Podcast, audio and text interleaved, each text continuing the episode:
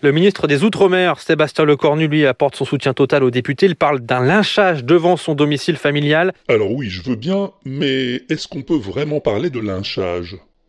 Ou est-ce qu'il n'y aurait pas, là encore, un abus de langage? Oh, écoute, tu sais quoi On va aller voir dans le dico, comme d'habitude. C'est ce qu'il y a de mieux à faire. Alors, lynchage, lynchage... Euh, ah voilà, lyncher exécuter sommairement quelqu'un, un accusé, sans jugement régulier et par une décision collective. Eh, tu vois Exécution sommaire, qui disent. bah oui, hein parce que lyncher, ça vient de là. Ça vient de ce que les Américains ont appelé la loi de Lynch.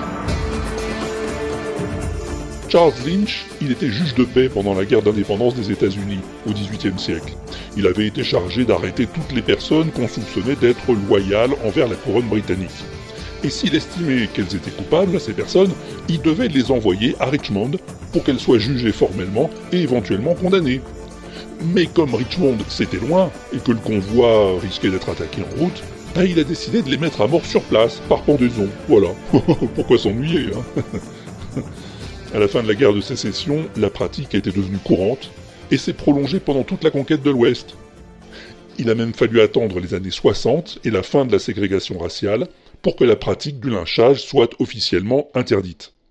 Et c'est là que l'expression a changé de sens. Lyncher un, député de la République devant son domicile Bah non, le député il n'a pas été pendu, bien sûr, juste euh, pris à partie, battu, tabassé, ou insulté, victime de violence.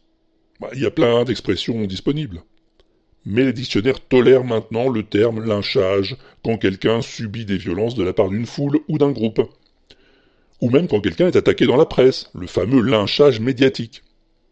Bon, alors tu fais comme tu veux, mais je t'aurais prévenu. Oh, et puis s'il te plaît, tu vas pas me lyncher parce que je te donne ma langue, non?